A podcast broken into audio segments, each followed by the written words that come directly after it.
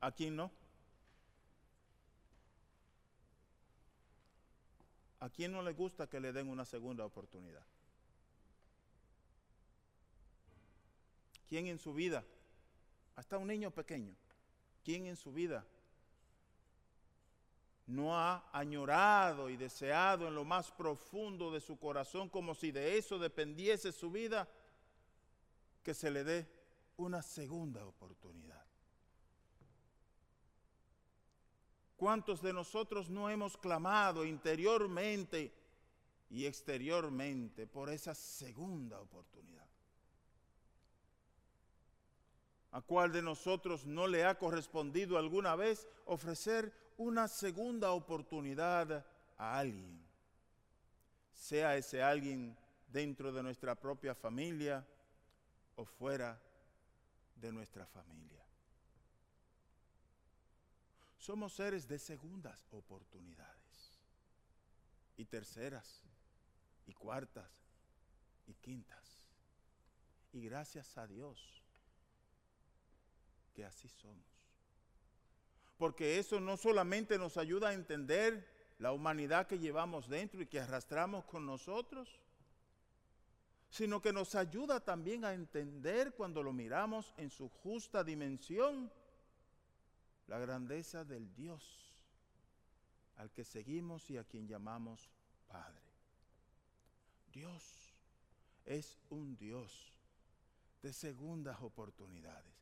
Y les quiero pedir esto, mis hermanas y mis hermanos. Si al final de mi sermón no recuerdan nada, yo les quiero pedir que por lo menos recuerden esta frase. Dios es un Dios de segundas oportunidades. Y no se las niega a nadie. Absolutamente a nadie. Por el contrario, Dios solamente está esperando que nosotros expresemos el deseo para que al igual que muchas veces lo hizo Jesús en su ministerio, decir simple y llanamente que se haga como deseas y que se cumpla de acuerdo a tu fe. ¿Recuerdan ustedes esas ocasiones en las que Jesús cura personas? Y las personas pues expresan fe verbal o con actitudes y Jesús les dice que se haga de acuerdo a tu fe.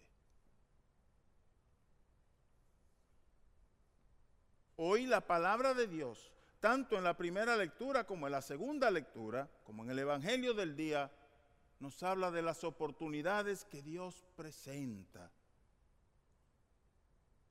y nos presenta y nos invita a considerar. La historia que leímos en la primera lectura no empieza allí. Empieza unos capítulos antes.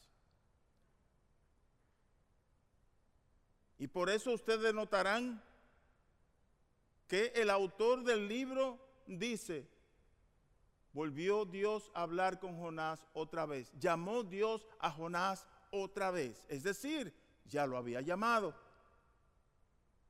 Lo que pasa es que en el primer llamado y la primera invitación, Jonás no estaba en eso. No estaba como para escuchar a Dios, para importunarse con los planes y las necesidades de Dios. Jonás estaba concentrado y focalizado en su propia necesidad y en su propio deseo, en sus propios planes.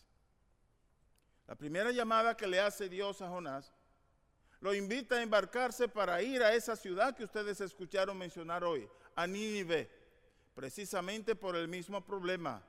Nínive se había descarrilado y estaba completamente perdida la ciudad en el pecado, en la abominación, en el rechazo a Dios y otras cosas más. Dios llama a Jonás para que Jonás vaya a predicar a esa ciudad de Nínive y en eso Dios ve que quiere darle a Nínive una segunda oportunidad. Pero Jonás tenía otros planes. Jonás embarcó en dirección sur, Dios lo mandaba norte. Y en lugar de irse al, sur, al norte, que era donde estaban los ninivitas a quienes tenía que predicar, Jonás se embarcó para ir en otra dirección, como hacemos nosotros muchas veces, o no nos ocurre eso. Hay las veces que tomamos el autobús en la dirección opuesta, ustedes las deben contar mejor que yo. Mañana voy para la iglesia, pero ¿sabe qué? Me pareció un mejor plan, entonces no voy, voy el otro domingo. ¿No nos ha pasado eso? ¿Sí o no? Pero nos acostamos pensando en que vamos a la iglesia. Desde la mañana cuando nos levantamos, le hemos estado diciendo a todo el mundo que vamos para la iglesia. No tome nadie esto como una crítica, sino como parte de mi sermón. Pero recibo una llamada de una persona que hace dos meses que no veo. Cuidado si un poquito más, a un poquito menos. Y me habla de un plan muy atractivo, que no me lo puedo perder. Pero como no me puedo perder ese plan tan atractivo que me están presentando, se me olvida que había hecho un compromiso con Dios. Mañana voy para la iglesia. Y entonces nos ocurre que en lugar de ir norte, como les recomendó Dios a Jonás, nos vamos sur. Obviamente, y gracias a Dios, no nos ocurren las cosas que le ocurrieron a Jonás. Porque si nos ocurrieran las cosas que le ocurrieron a Jonás, esta sería la última vez en nuestra vida que les cambiaríamos un plan a Dios. ¿Qué le pasó a Jonás? Que se metió en una barca, surgió una tormenta en el medio del agua, estaba para hundirse la embarcación y unas personas allí que eran religiosas o creían en el poder de la naturaleza y en los dioses, no en el Dios que nosotros creemos, dijeron aquí hay alguien que le haya huyendo a Dios. Y entonces Jonás se sintió acusado y se confesó, soy yo, tírenme al agua. Y cuenta la historia del mismo Jonás en su libro, que solamente tiene cuatro capítulos, que tiraron a Jonás al agua. Y allí se lo tragó un gran pez. ¿Recuerdan ustedes esa historia? Que estuvo varios días en el vientre de ese pez y el pez, buscando orilla, va y tira a Jonás. ¿Dónde? En Nínive. En las orillas de las aguas del Nínive. O sea, cuando no quieres ir tú, alguien te lleva y Dios dice, aquí era que te quería. Cuando no lo tomamos por nosotros mismos, las circunstancias, las cosas, el camino mismo, se tuerce en una forma que nos hace caer precisamente en el lugar donde te quería Dios. A veces huimos, buscamos pretextos, ponemos todas las excusas posibles, nos las inventamos si no existen. ¿Saben ustedes la historia de esta persona que le gusta faltar al trabajo, verdad que sí? Todos los días enferman un hijo o enferman un primo, una hermana o la abuela, hasta que no le queda nadie más que enfermar. Y entonces cuando se, ya se enfermaron todos, se murió la abuela y se el abuelo y, y, los resucitan, se me murió el tatarabuelo también. Y cuando ya no nos quedan más excusas, ¿qué pasa? Vamos a cumplir con nuestro deber. A Jonás no le quedó más excusa una vez que este pez lo tira allí a la orilla de las aguas del Nínive. Y entonces Dios dice, voy a tratar otra vez. Y por eso dice la palabra del día de hoy que Dios llamó a Jonás nuevamente, pero en ese momento Jonás no le quedó de otras porque estaba en el lugar donde Dios lo quería. Lo único que tuvo que hacer fue levantarse y comenzar a predicar conforme y de acuerdo a como Dios le había pedido. Y al hacer eso, no solamente se dio una segunda oportunidad a sí mismo, sino que le ofreció una oportunidad a los ninivitas para arrepentirse, convertirse y para que Dios cambiara los planes de destrucción que tenía con esa ciudad.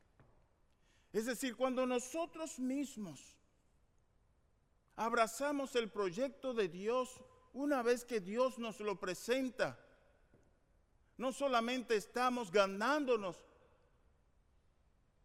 delante de Dios, sino que estamos facilitando que otros se ganen y se regresen al encuentro con Dios. ¿Ven la relación que hay en todo esto? ¿Verdad que sí? Dice la historia que leímos hoy, que después de unos días Jonás predicando, las autoridades de la ciudad enviaron, hicieron que todo el mundo se pusiera en penitencia, que hicieran ayunos y que el sentido de conversión que mostraron tocó profundamente el corazón de Dios. Y de Dios salió la voluntad de perdonar a los ninivitas.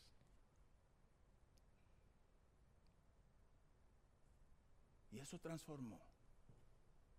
Y también transformó la vida de Jonás. Mis hermanos, es que Dios es un Dios de segunda oportunidades. No nos la niega.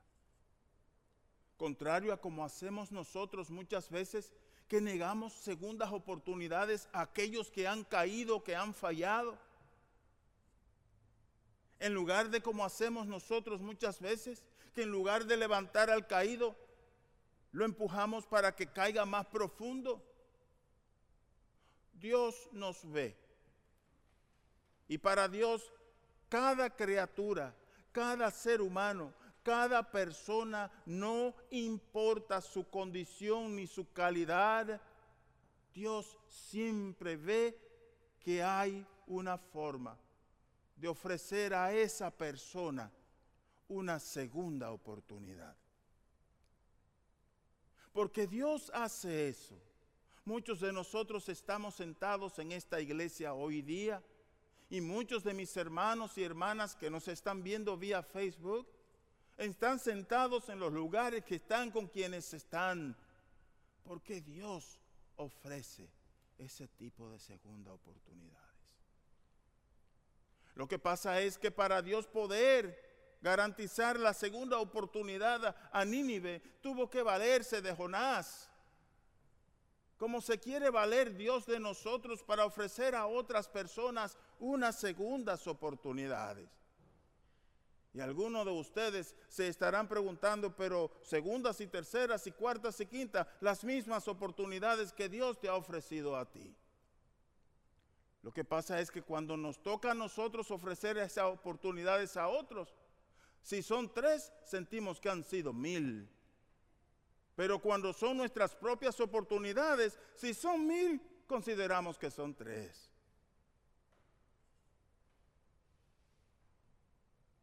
Y lo que pide Dios es esto, que nos levantemos, que aceptemos el llamado, que aceptemos la oportunidad que nos da y que al mismo tiempo nosotros ofrezcamos oportunidades a otros. Hoy el Evangelio nos habla a nosotros de que Jesús estaba llamando a discípulos para ofrecerles segundas oportunidades. Y bien que las aprovecharon.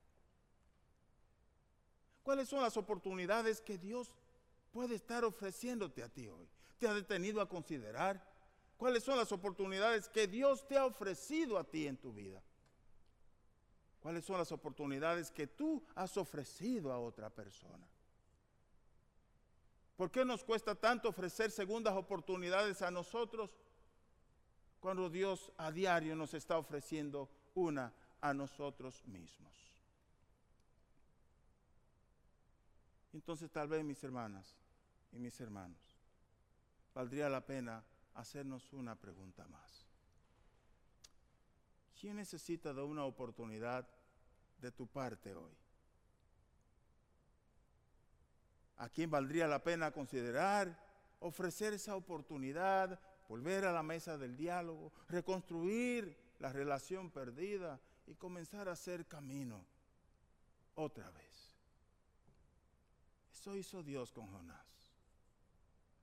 Te fuiste donde no quería que fuera. Te envié y donde te envié no fuiste. Ahora te llamo otra vez y te ofrezco esta segunda oportunidad.